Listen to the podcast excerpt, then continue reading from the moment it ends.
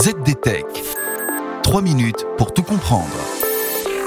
Bonjour à tous et bienvenue dans le ZDTech, podcast quotidien de la rédaction de ZDNet. Je m'appelle Guillaume Sariès et aujourd'hui je vous explique pourquoi nous utilisons toujours les mêmes mots de passe, même quand ils ont été volés.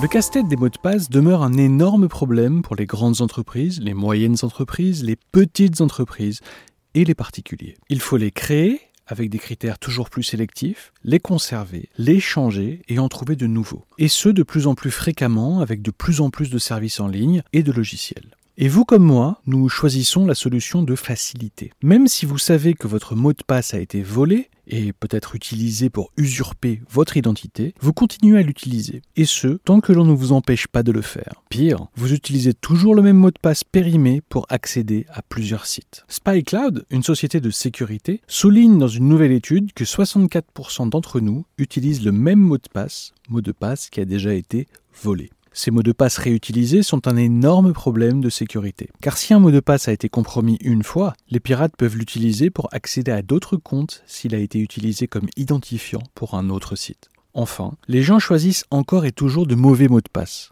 1, 2, 3, 4, 5, 6, AZERTY, admin ou encore password sont des mots de passe toujours autant utilisés, assure SpyCloud. Face à cette attitude tout à fait délétère, l'étude mentionne deux nouvelles tendances qui pourraient améliorer la situation. Le constat est simple, les gens ont désormais tellement de comptes en ligne qu'ils ne se souviennent plus des bons mots de passe. Donc une partie de plus en plus importante de la population utilise des gestionnaires de mots de passe comme LastPass et Dashlane.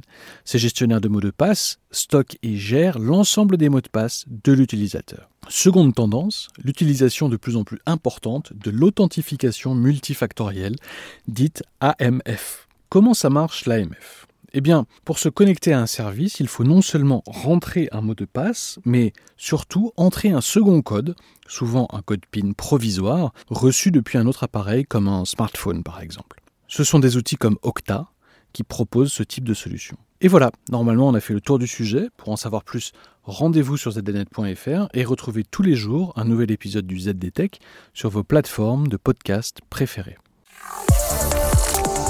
ZDTech. 3 minutes pour tout comprendre.